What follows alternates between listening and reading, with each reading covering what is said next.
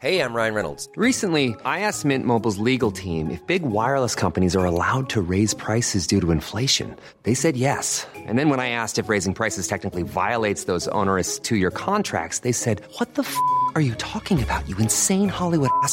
So to recap, we're cutting the price of Mint Unlimited from $30 a month to just $15 a month. Give it a try at mintmobile.com slash switch. $45 upfront for three months plus taxes and fees. Promo rate for new customers for limited time. Unlimited more than 40 gigabytes per month. Slows. Full terms at mintmobile.com. Vous êtes sur le point d'écouter AI, un podcast intelligent et sans artifice, en forme de réflexion sur les promesses d'avenir radieux portées par les chants plus ou moins mélodieux des sirènes binaires de l'océan digital. It's summer sinking, go. It's those wings those wings. It's time, it's sinking. Bonjour, je suis Vincent Malone et si vous m'entendez, c'est que vous écoutez AI, un podcast qui ne fait que du bien, avec sur la mezzanine du poste général deux experts aux intelligences tout à fait naturelles, Olivier Vigneault, président de BETC Digital. Bonjour. Il est à fond. Et Sébastien Oudus, grand spécialiste de la stratégie digitale. Bonjour. Ainsi que Félix Barès, un journaliste aussi intelligent qu'un transigeant. Bonjour. Le sujet du jour étant Never off line. L'utilisation de services Internet, tels que la lecture et rédaction de courriels, est dite en ligne si elle nécessite une connexion, cas de la messagerie web, ou par opposition, hors ligne, si un programme est capable de réaliser ce service de manière locale et autonome, sans être constamment connecté à un serveur externe. Mais d'abord, on s'écoute une petite pub. Oh là là, je suis perdue. Au milieu de nulle part. Oh zut, je n'ai pas la réponse à cette question urgente. Je l'aime, mais j'ai oublié son nom. Allons les amis, tout cela c'est bien fini. Et désormais nous pouvons tous être never offline. Mémoire, santé, voyage, bricolage. Avec Never Offline, ce sont 7 milliards d'experts et d'amis qui partagent avec vous chaque seconde de leur vie. Never Offline. Never Offline. C'est partout dans le monde. Merci. À chaque seconde. Merci. La garantie pour tous d'être connectés. Oui, même toi. Avec Never Offline, vous ne direz plus jamais Oh non, il a plus de papier. Alors vous aussi, choisissez d'être Never Offline. Attention, l'ajout d'une puce ou d'un implant peut avoir des conséquences sur votre comportement. Never Offline est un service gratuit, conditions sur neveroffline.org. Connexion à consommer avec modération. Pour votre santé, observez, réfléchissez, déconnectez. Que ce que nous venons d'entendre est crédible Bah oui, en fait, Sébastien. c'est tout à fait crédible, Vincent, ne serait-ce que déjà par la, la relation qu'on a au smartphone qu'on possède à peu près tous. Le temps que les Américains passent sur leur téléphone chaque jour, c'est 5 heures euh, par jour. Et il y a une étude de Google qui a été faite assez récemment, euh, il y a un an, euh, qui dit que l'utilisateur moyen touche son téléphone 2617 fois par jour, ce qui est quand même euh, énorme. Moi, j'arrive pas à le croire. Et les heavy users, comme ils disent euh, chez Google, ils touchent leur téléphone plus de 5000 fois par jour. Sébastien évoquait euh, notre vie connectée à travers les, les téléphones. Ce qui est en train de se passer, c'est que avec des technologies qui sont à la fois du côté de l'infiniment petit, c'est-à-dire des processeurs qu'on va pouvoir ingérer et qui vont pouvoir mesurer ce qui se passe en permanence à l'intérieur de notre corps. Miam miam, j'ai envie de dire. Donc là, ça permet de se retrouver finalement tout le temps en pleine connaissance de nos battements de cœur, du niveau d'oxygène dans notre sang, enfin voilà tout ce qui se passe à l'intérieur du corps. Et puis d'autre part avec des boîtes qui sont en train de vendre la photographie en temps réel, en permanence de la planète via les satellites. Mais ça veut dire que finalement la planète entière, toutes les géographies sont en permanence mesurées par des machines et donc toujours connectées, toujours connectées, toujours connectées, toujours connectées ce courant qui a tendance à vouloir ou à prôner le, mix entre le physique humain et la technologie, qui s'appelle le transhumanisme. C'est un courant qui aux États-Unis est très très développé. Il y a même eu un candidat à la présidentielle transhumaniste, donc qui prône en fait la fusion de l'homme et de la technologie. En France, c'est un terme qu'on n'aime pas et qui est pas très populaire, mais il y a pas mal de conférences qui se font, euh, notamment dans les écoles spécialisées sur ce sujet. Et c'est clairement ce que prônent ces hommes-là. Il y a même des gens très riches qui investissent là-dedans pour dire voilà, on a un corps. euh, Jusqu'à maintenant, il était, euh, c'était notre corps, il n'était pas mêlé à de la technologie. Mais en vrai, on pourrait effectivement s'implanter des choses, ingérer des choses qui nous euh, permettraient de vivre plus longtemps, d'être, d'avoir un cerveau qui fonctionne mieux. C'est un peu tabou. Euh, moins aux États-Unis, euh, les Gafa elles travaillent beaucoup là-dessus.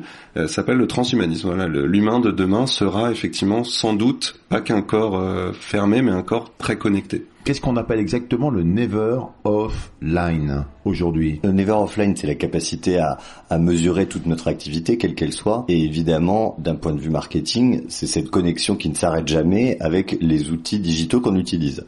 Et ça pose énormément de questions. Ça pose énormément de questions parce que, à la fois, il y a des promesses formidables d'accompagner les gens mieux que jamais, notamment dans leur santé, mais il y a aussi le principe de l'addiction à ces outils et finalement le- l'enfermement dans pas mal de solitude aussi avec euh, son téléphone, avec euh, des contenus qui nous abreuvent en permanence et qui sont en train d'être considérés comme des problématiques quasiment de santé publique. Il y a déjà eu des partenariats qui ont été créés entre Apple, par exemple, et une compagnie d'assurance. Et après, on se dit, bah oui, c'est intéressant parce que on va peut-être proposer des polices d'assurance moins chères à ceux qui prennent en charge leur santé. Donc, euh, je fais plus de sport, je cours plus, etc. Mais des gens qui quelque part ont des maladies qu'on va pouvoir mesurer en permanence, bah du coup, euh, en fait, on rentre dans une forme de discrimination qui est un peu On complexe. parle quoi. beaucoup de maladies, on parle beaucoup du corps, mais on oublie aussi que le never offline, c'est également euh, comment euh, capter l'attention des gens, l'attention qui a le plus de valeur dans le monde. Félix, vous m'avez parlé de l'attitude de Netflix euh, qui... Qui avait dit que son, un- son principal concurrent euh, était le sommeil, en fait. Voilà. le Donc- moment où on n'est pas attentif. Voilà, donc on, là on parle vraiment d'un never offline euh, un peu différent, plus dark, hein, qui est de comment on maintient les gens toujours en, en attention, quoi. On retrouve un peu ce qu'avait dit le PDG de TF1, hein, que de vendre du temps de cerveau disponible finalement. On est sur l'idée de produire du contenu, de produire des choses qui euh, créent de l'attention, quelle qu'elle soit, pour ensuite pouvoir, euh, dans un monde un peu justement dark, euh, vendre des choses. Mais bon, c'est aussi euh, vendre des produits culturels, euh, diffuser des informations. Donc c'est pas que vendre des produits. Il y a des tas de recherches qui sont faites sur la capacité du design à créer une forme d'addiction et à donner envie d'utiliser les outils digitaux. D'où par exemple cette application qui permet de transformer son iPhone en gris. euh, Alors ça c'est l'étape d'après, c'est-à-dire que la première étape c'est, vous avez remarqué, dès que euh, votre téléphone est dans la poche, tout d'un coup vous sentez qu'il vibre. C'est quasiment irrésistible, vous dites mais qu'est-ce qui se passe, je vais regarder. Vous avez une petite notification sur votre Facebook ou sur votre euh, Gmail, forcément vous vous dites ah j'ai 3, 4, 12, 25 messages, 25 vous n'y arrivez jamais parce qu'en fait avant vous avez craqué, vous les avez regardés. Donc ça c'est du design et c'est du design qui est fait et c'est mesuré pour nous donner envie parce que c'est c'est il y a une petite gratification qui consiste à aller voir ce qui a l'air de m'être destiné et qui est une information pour moi. Et puis souvent on est un peu déçu par les finalement les messages qu'on ouvre, mais bon voilà c'est trop tard, on l'a fait, donc on a touché son téléphone une fois de plus. De la même manière, les petits mouvements qui existent notamment dans Facebook sur les, les interactions vraiment là quasiment physiques qu'on a avec le téléphone, donc des petites vibrations, des petits des petits battements qui peuvent juste s'agiter comme ça un peu à la Candy Crush quand on passe son, son doigt sur son téléphone, c'est aussi des micro satisfactions qui donnent envie d'y revenir. Donc on crée ces formes de désir d'utiliser les outils et qui sont évidemment très importants euh, pour euh, euh, les marques puisque ça peut être une manière de donner envie de revenir et d'être en contact avec elles tout simplement. toutes ces techniques de design, elles sont nommées de manière, euh, comment dire, neutre, en disant en fait c'est du persuasive design. Donc comment en fait on donne envie aux gens de toujours regarder plus. L'exemple de Netflix, il est assez frappant. Ils ont toujours dit oui, on est très responsable. Donc par exemple, quand on voit que quelqu'un a enchaîné six ou sept épisodes de suite, on pose la question de Are you still watching? Sous-entendu, dis donc, en fait, il faudrait peut-être aller faire un tour. Il n'empêche que de l'autre côté, je sais pas si vous avez tous remarqué, mais quand on passe d'un épisode à un autre sur Netflix, en fait, ça se met en autoplay, donc ça se joue quasiment automatiquement au bout de 4 secondes. C'est-à-dire qu'il est quasiment impossible, si on regarde Netflix sur sa télé ou sur son ordinateur, de couper, en fait, Netflix avant même que l'ép- l'épisode d'après commence. Et l'autoplay, par exemple, quand on parle de Never Offline, c'est une technique de design qui existe sur toutes les plateformes, c'est-à-dire YouTube, Facebook et euh, Netflix ont tous choisi l'autoplay parce que en fait quelque part le, le les je je n'ai pas le mot KPI en français mais Oh. Wow, wow, KPI. Okay. okay, no, sorry, uh, KPI. How do you say in French? On dit indicateur clé de performance. toutes ces plateformes ont mis en place l'autoplay parce que les ingénieurs, les designers, les techniciens qui travaillent dans ces plateformes sont tous rémunérés en fonction du temps que les gens vont passer sur la plateforme. Donc plus ils passent de temps, plus leur salaire est relativement démentiel. Donc effectivement, on a un côté never offline et on pousse les gens à rester sur le site le plus longtemps possible en fait. Vous parlez de série, il y a une série en ce moment, je crois, qui passe, qui est euh, vraiment sur le never offline. euh, C'est une web série française qui s'appelle Hyper Connexion. C'est euh, une web série qui est tournée à Marseille avec un réalisateur qui s'appelle Lasco. J'ai découvert ça parce que c'est euh, une petite web série qui marche pas mal à J'ai l'international. vu la grotte de, de Lasco. c'est un peu plus vieux. J'adore tes blagues, C'est une web série en fait. euh, Là, il y a que deux épisodes qui sont sortis pour l'instant. C'est visible sur YouTube et c'est vraiment euh, le monde où il y aurait plus qu'une seule plateforme en fait de, réseau qui s'appelle, euh, je crois, Xenia. Et en fait, toutes les connexions passent par elle. Donc, elle contrôle évidemment tous les outils, les voitures, tout ça, tout ça. Donc, on voit effectivement un monde ultra connecté. C'est à la fois projeté dans le futur, à la fois c'est assez réaliste. On voit quelqu'un qui part en voyage, du coup.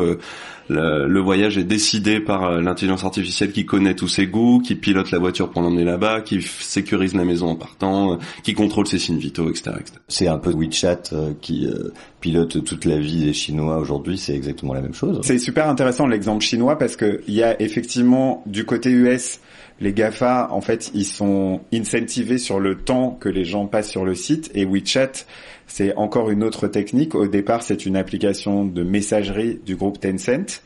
Et eux, ils ont intégré de plus en plus de fonctionnalités dans l'application qui fait que ils retiennent les gens parce qu'en fait, ils gèrent pas leur vie numérique, mais ils gèrent globalement leur day to day. En fait, je peux gérer toute ma journée grâce à WeChat, c'est-à-dire je peux booker un taxi, je peux euh, trouver un rendez-vous chez le médecin, je peux payer mes courses, je peux commander des tickets de cinéma, je peux euh, je peux tout faire en fait. Donc ça part de la messagerie et après ils ont développé une logique de ce qu'on appelle le, le one-stop shop, c'est-à-dire que en fait il y a tout dans l'appli qui me permet de gérer globalement toute ma journée, des finances à la santé, euh, même, loisirs, le, même le dating qui est intégré. Et alors pourquoi on n'a pas ça, nous ici?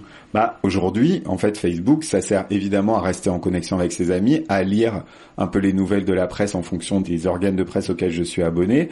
Il y a une marketplace sur Facebook dont on parle pas beaucoup, mais qui permet euh, en fait d'acheter ou de vendre plein d'objets euh, autour de moi. Ils annoncent l'appli de dating. euh, Peut-être que bientôt ils vont intégrer et les taxis et la possibilité de chatter avec son médecin en direct si on a un problème de santé. On, est quand même sur une voie comme ça en l'occurrence. hein. Culturellement, manifestement, euh, en Asie, en tout cas chez les Chinois, il n'y a pas de problème avec les notions d'hégémonie, c'est-à-dire que ils se disent manifestement que c'est plutôt plus pratique et que tout que tout soit au même endroit euh, est une bonne solution. Euh, je pense qu'on a plus de réserve avec les utilisateurs euh, occidentaux.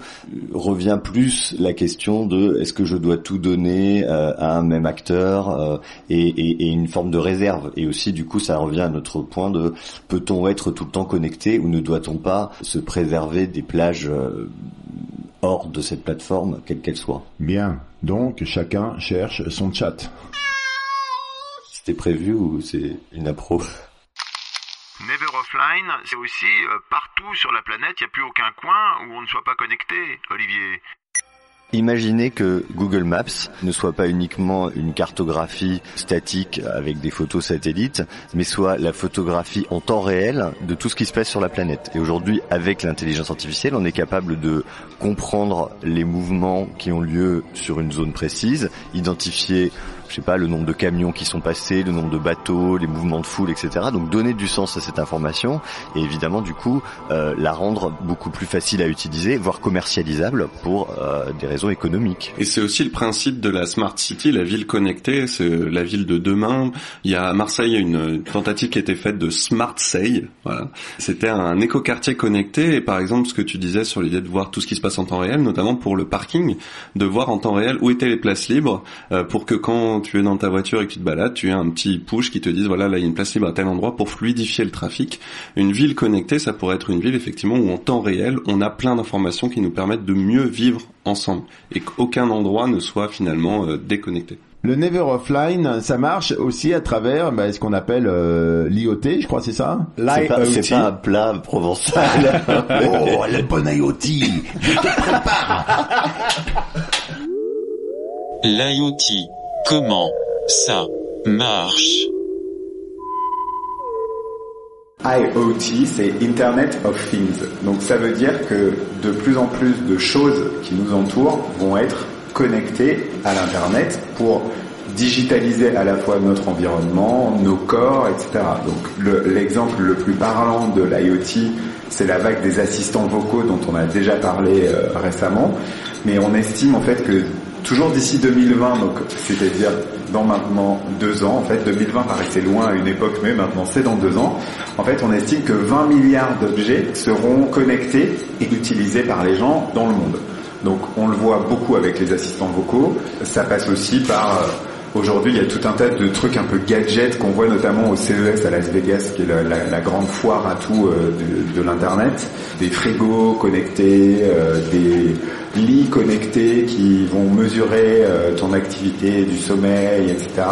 Les montres connectées, évidemment, on en a beaucoup parlé aussi. Il y a des fourchettes connectées aussi, qui vibrent quand on mange trop vite. Ou quand on a trop mangé. Genre, ah non, tu as trop mangé, ça suffit maintenant. Oh non, tu as trop mangé, ça suffit maintenant. En fait, ce qui est intéressant dans le fameux Internet of Things, c'est que ça ouvre évidemment plein de possibilités.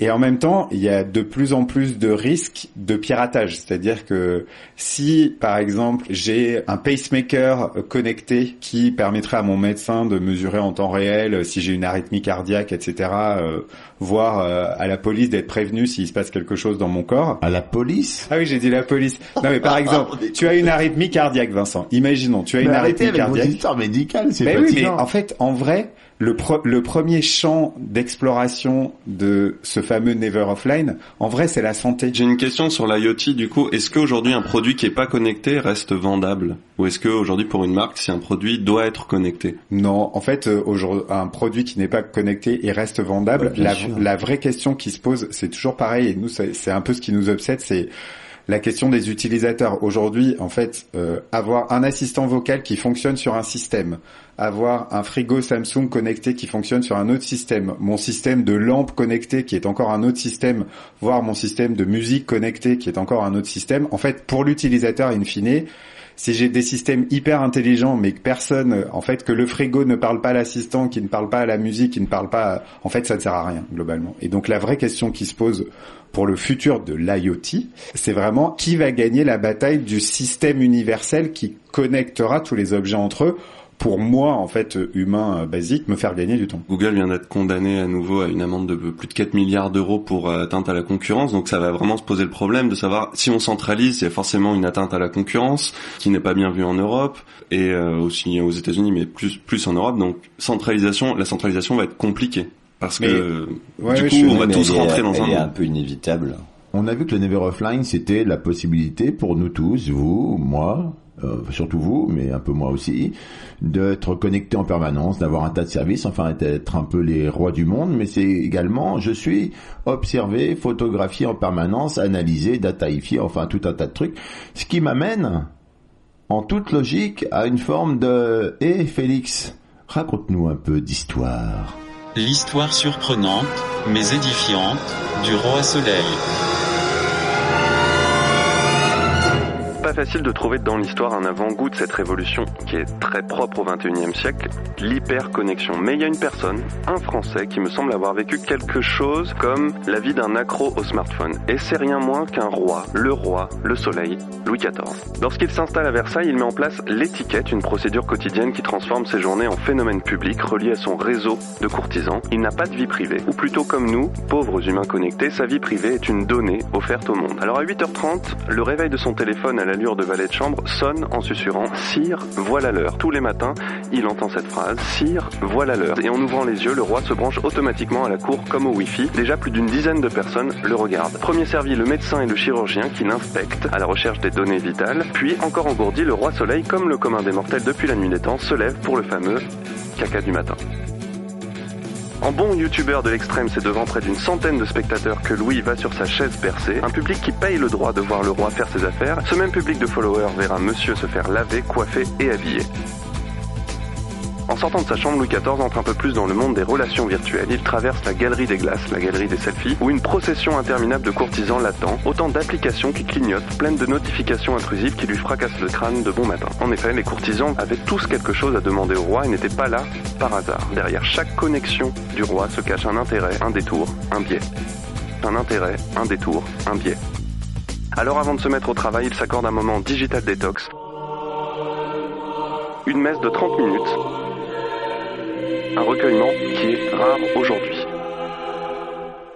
De retour aux affaires, le roi tient conseil, connecté au royaume et au monde entier grâce à son armée de ministres et de conseillers, il est au courant de tout, assommé par toutes ces données. Son déjeuner ressemble tristement à celui de nos contemporains, assis devant la fenêtre, la télé de l'époque. Il mange seul, mais sans jamais couper son portable, c'est-à-dire sans congédier la dizaine d'observateurs qui chuchotent dans son dos. Alors certes, dans l'après-midi, le grand Louis pouvait décompresser en chassant ou en s'échappant dans la forêt avec ses maîtresses, mais à peine le pied posé à Versailles, l'enfer qu'il avait lui-même pensé se rouvrait, bain de foule, dîner mondain, demande intempestive et coucher semblable au lever en compagnie des privilégiés de la cour. Même la nuit, il se mettait en veille discrète la connexion permanente sous la forme du valet assis au pied du lit. De roi, Louis XIV était donc devenu esclave de l'étiquette comme l'homme du réseau qu'il a créé. Ses descendants Louis XV et Louis XVI se mirent à détester ce rituel et se réfugièrent dans leurs appartements privés ou dans les autres résidences royales. Mais nous, plus fous que roi sur l'échiquier du web 3.0, quelle autre résidence pourrait nous accueillir pour échapper à l'étiquette de l'hyperconnexion?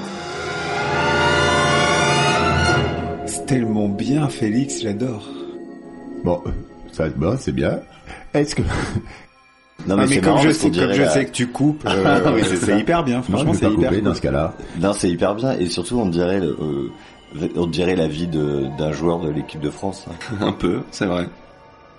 Est-ce que nous avons, nous, les pauvres humains euh, que vient de décrire Félix, une porte de sortie à ce Never Offline, à cette hyper connexion? Oui, bien sûr. Oui, bien sûr. Voulez-vous en savoir plus? C'était AI, une émission du Poste Général en partenariat avec BETC Digital.